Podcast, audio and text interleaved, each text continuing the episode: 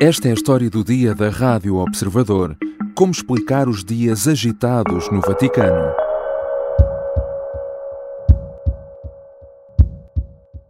Erroneamente ricordiamo la figura di Celestino V come colui che fece un gran rifiuto, secondo l'espressione di Dante nella Divina Commedia. Ma Celestino V non è stato l'uomo del no, è stato l'uomo del sì. Têm sido dias atípicos no Vaticano, ainda para mais num agosto que, apesar de quente, costuma ser sempre muito morno no que toca a novidades. O Papa Francisco nomeou novos cardeais que vão ter um papel ativo na escolha do futuro pontífice e logo no dia seguinte visitou L'Aquila, a cidade onde está sepultado Celestino V, o primeiro Papa a renunciar no século XIII. Logo voltaram os rumores de resignação, mas Francisco garante que tudo não passa de coincidência, porque, de momento, resignar não lhe passa pela cabeça. Tutte queste coincidenze hanno fatto pensare che forse sarà la stessa liturgia, no? Eh, a me non entrava in testa, no? eh, questo non mai è passato in testa. Eh. Per momento no.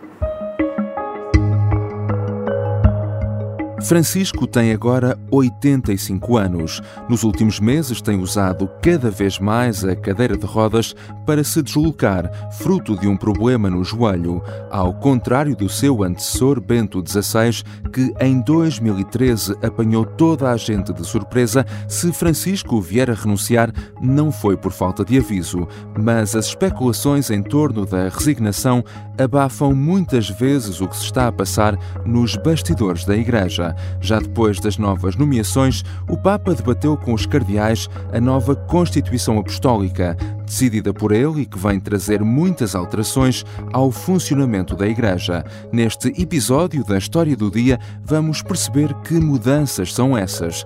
Não vamos também passar ao lado das especulações de uma possível renúncia do Papa e também do futuro do Cardeal Patriarca de Lisboa, Dom Manuel Clemente, perante os casos de abusos sexuais no patriarcado. Eu sou João Santos Duarte e hoje vou falar com o João Francisco Gomes, jornalista do Observador que acompanha de perto os assuntos relacionados com a Igreja.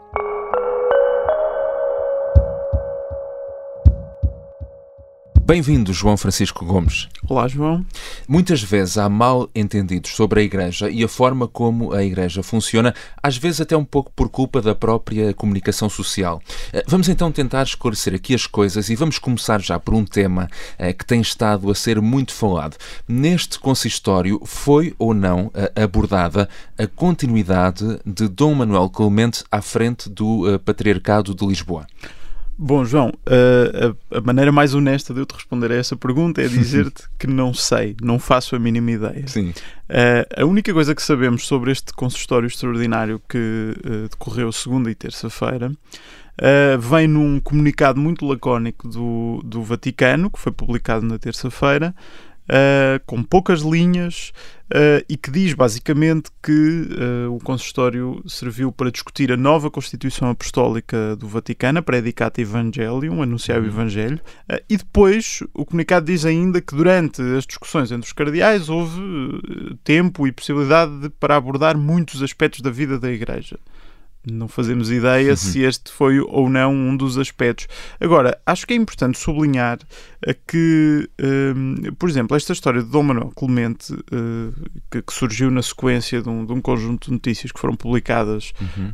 um, há um mês, incluindo pelo Observador, mas também pelo Expresso e pela RTP, uh, sobre o modo como Dom Manuel Clemente lidou com denúncias de abusos sexuais no passado, estão naturalmente a ter um impacto uh, no, no, naquilo que poderá vir a ser o futuro do Cardeal Patriarca de Lisboa.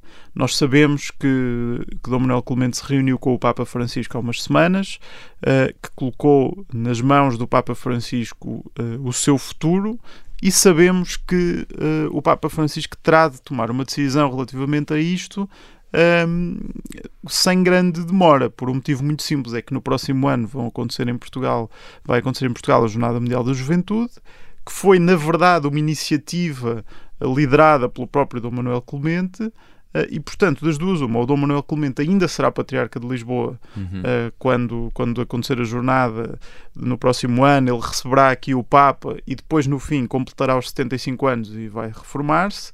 Ou então, se for para ser substituído, tem que ser substituído rapidamente porque o, novo bispo que vier vai ter de se inteirar do que uhum. se passa com a Jornada Mundial da Juventude.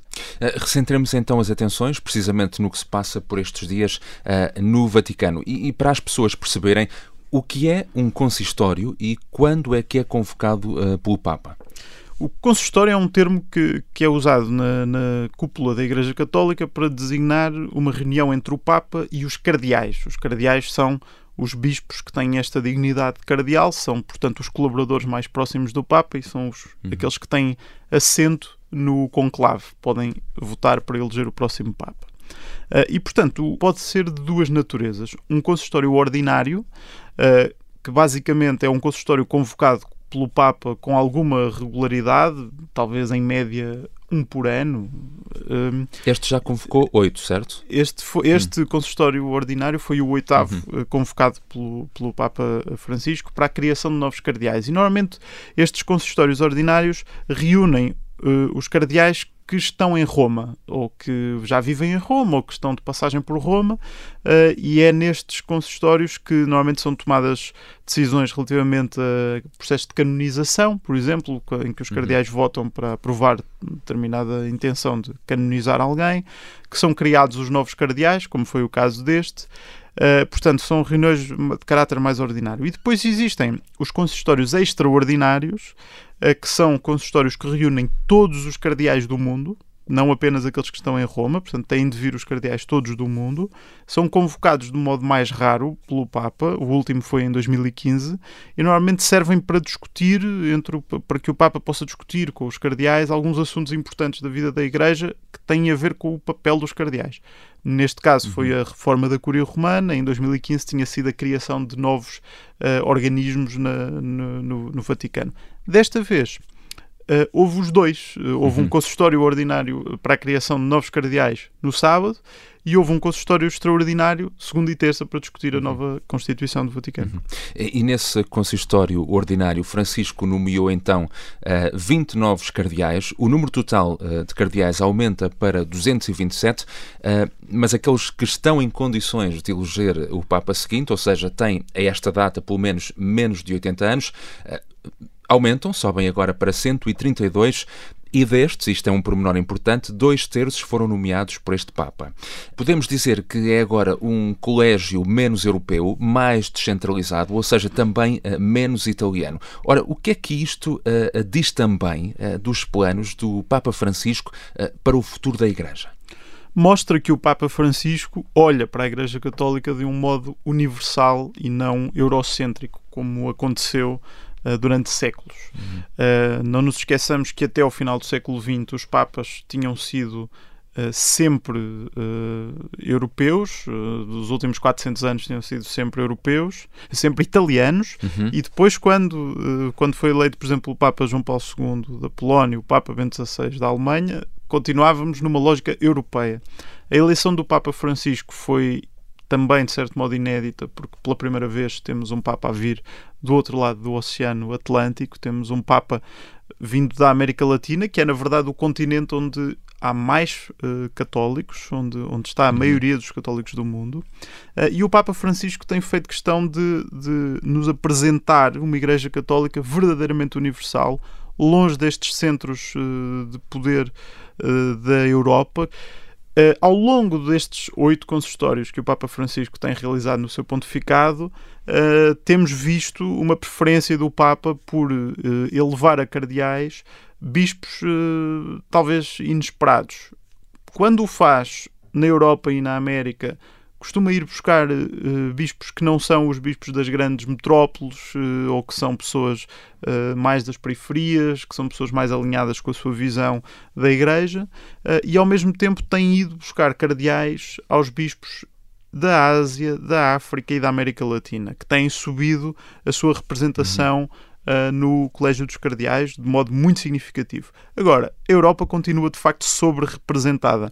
É um continente que foi de facto o continente onde a, Igreja Católica fez o seu caminho ao longo de dois milénios, mas atualmente a Europa tem 24% dos católicos do mundo mas tem 40% dos cardeais, enquanto a América Latina tem 39% dos católicos, mas só tem 18% dos cardeais. Isto significa que o Papa está devagarinho a reduzir o peso da Europa nas decisões que são tomadas para uma Igreja Católica que é de facto global. Celebra-se o perdão em Áquila com a presença do Papa Francisco na cidade italiana.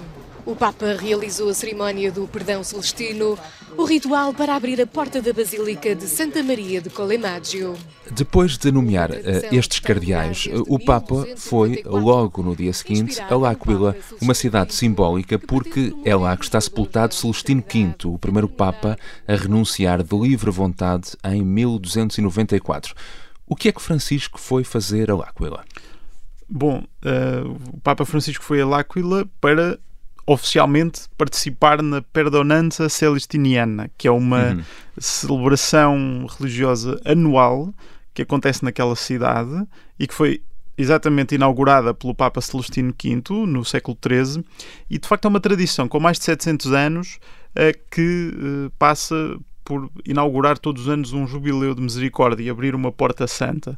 Uh, é, na verdade, o primeiro jubileu uh, de, deste tipo, que ainda hoje a Igreja uhum. celebra habitualmente. É uma tradição da Igreja Católica muito interessante, que é atualmente património material da Unesco. Uh, e, portanto, aquilo que. E acontece sempre no, no final de agosto, todos os anos. E aquilo que o Papa Francisco fez foi ir lá participar nesta celebração. Isto, portanto, pode parecer-nos uh, banal, uh, mas temos de nos lembrar que é a primeira vez uh, na história desta tradição, portanto, a primeira vez uhum. em 700 anos, que esta celebração é presidida por um Papa. E isso é bastante significativo. A porta é aberta. É uma das opções normais. Mas fino ad oggi non ho bussato quella porta. Ouvimos aqui o Papa Francisco a dizer que a porta da renúncia está sempre aberta, mas que para já ele não vai usar essa porta. João Francisco Gomes não deixa de ser irónico, porque com Bento XVI tivemos um Papa que surpreendeu o mundo ao renunciar, porque nunca sequer falou dessa possibilidade e depois anunciou-o em latim, o que é uma mensagem críptica para a maior parte do mundo. E agora temos um Papa que fala até muito abertamente desse cenário, mas que, pelo menos para já, garante que não renuncia. Sim, repara, é inevitável que agora o cenário da renúncia esteja em cima da mesa. Não, não, não tínhamos dúvidas que Bento XVI inaugurou uhum. uma nova maneira de olhar para o papado. Um, antes de Bento XVI tínhamos tido João Paulo II e aqueles anos finais de João Paulo II, de sofrimento, de, aliás, incapacidade para tomar a maioria das decisões. Nós sabemos que os últimos anos do pontificado de João Paulo II já foram mais. A Igreja foi gerida já pelos cardeais, pelos seus eh, ajudantes e não necessariamente pelo Papa, que estava completamente incapaz. Uhum. Uh, e, portanto, Bento XVI inaugurou uma nova maneira de olhar para a lógica do pontificado. Uh, a ideia de que os Papas poderão começar a renunciar por norma, é uma ideia que já circula na Igreja Católica com bastante abertura. Aliás, que se possa mesmo vir a legislar nesse sentido, tal como hum. atualmente todos os bispos renunciam necessariamente aos 75 anos, pode até vir a estabelecer-se uma data, uma idade para que um Papa possa uh, resignar. Portanto, por exemplo, aos 80 anos ou aos 85 anos, o que quer que seja. Agora, claramente o Papa Francisco, desde o início, foi muito. Uh, elogiou muito a decisão de Bento XVI de, uh, de conhecer os seus próprios limites e de perceber que tinha chegado a um momento que não tinha forças para continuar. Uh, e ele, desde o início do seu pontificado, tem dado pistas nesse sentido. Uhum. Um dia, quando ele sinta que não tem condições para continuar à frente da Igreja, quando sinta que já concluiu a sua missão, uh, quando sinta que é preciso vir uma, uma figura nova que leve a Igreja noutro rumo, ele será, sem dúvida, o primeiro a anunciar a renúncia. Eh, mas a questão aqui é que ainda temos um Papa emérito uh, vivo.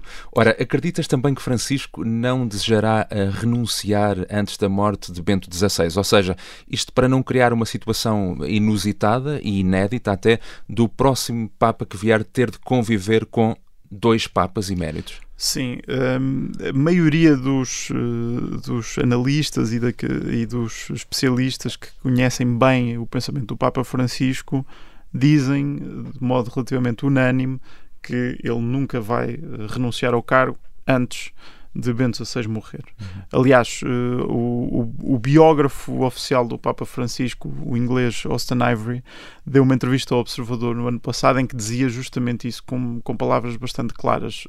Papa Francisco não vai renunciar antes de enterrar Bento XVI. Uhum vai ser já inédito termos um Papa a presidir ao funeral do, do, do Papa anterior. Uh, e, e, portanto, isto é uma, é uma garantia que parece dada pelo próprio Papa Francisco àqueles que são mais próximos.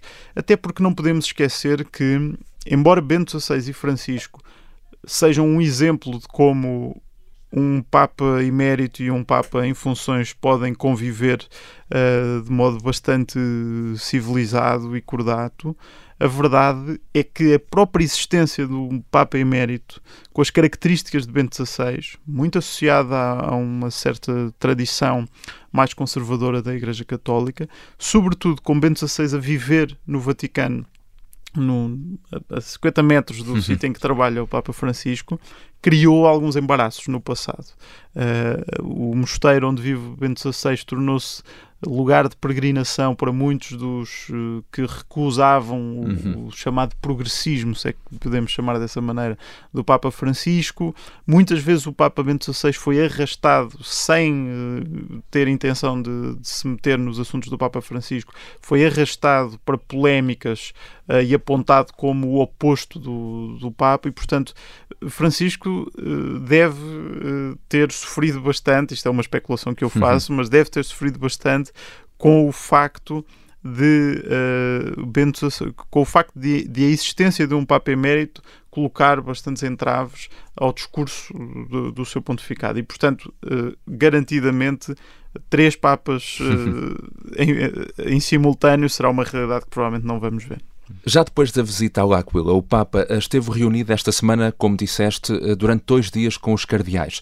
Este encontro serviu para debater a nova Constituição Apostólica. Que documento é este e que importância tem para a vida eh, da Igreja? Desde o início do, do seu pontificado, o Papa Francisco prometeu que uh, um dos seus grandes desígnios, um dos seus grandes objetivos seria uma reforma da Cúria Romana. A Cúria Romana é o organismo de uhum. cúpula uhum. da Igreja Católica uh, que gere, enfim, o funcionamento da Igreja em, a nível global. Uh, este documento, no fundo, põe em prática este grande desígnio do Papa e traz bastantes novidades uh, enfim, ao modo como funciona a Curia Romana. Por exemplo, acaba com as distinções que havia antes entre as congregações e as comissões uhum. e, e, passa a designar todos os organismos da Cúria como dicastérios. Uh, prevê formalmente a possibilidade de os dicastérios serem liderados por leigos e não necessariamente por. Que é uma questão importante. Que é uma é? questão muito importante, porque o Papa Francisco tem. Uh, tem-se multiplicado em, em apelos para que a Igreja deixe de ser interpretada como o conjunto do clero e passa a ser interpretada como o conjunto dos fiéis. E esta nova Constituição, eh, que medidas vem trazer também eh, no combate aos abusos sexuais na Igreja? Traz uma medida fundamental, que é a integração da Comissão eh, Pontifícia para a Proteção de Menores, organismo que o Papa criou para o aconselhar neste, neste assunto. Esta comissão passa a ser integrada no Dicastério para a Doutrina da Fé, que é o organismo uhum. mais importante e mais poderoso da Curia Romana, a seguir à Secretaria de Estado, uh, o que significa que esta comissão passa a ter uma grande importância, passa a ter mais capacidade de ação efetiva, porque passa a fazer parte daquele dicastério e, portanto, passa a estar uh, diretamente ligada com os tribunais eclesiásticos, uh, e além disso, vem dar resposta a um problema que foi levantado no início do trabalho da comissão, que foi uma certa incapacidade de uh, as propostas e medidas daquela comissão serem verdadeiramente implementadas pelos organismos do Vaticano. Estando a comissão no Dicastério para a Doutrina da Fé, vai ser inevitável que esta comissão passe a ter poder efetivo no Vaticano. Uhum. Obrigado, João Francisco Gomes. Obrigado.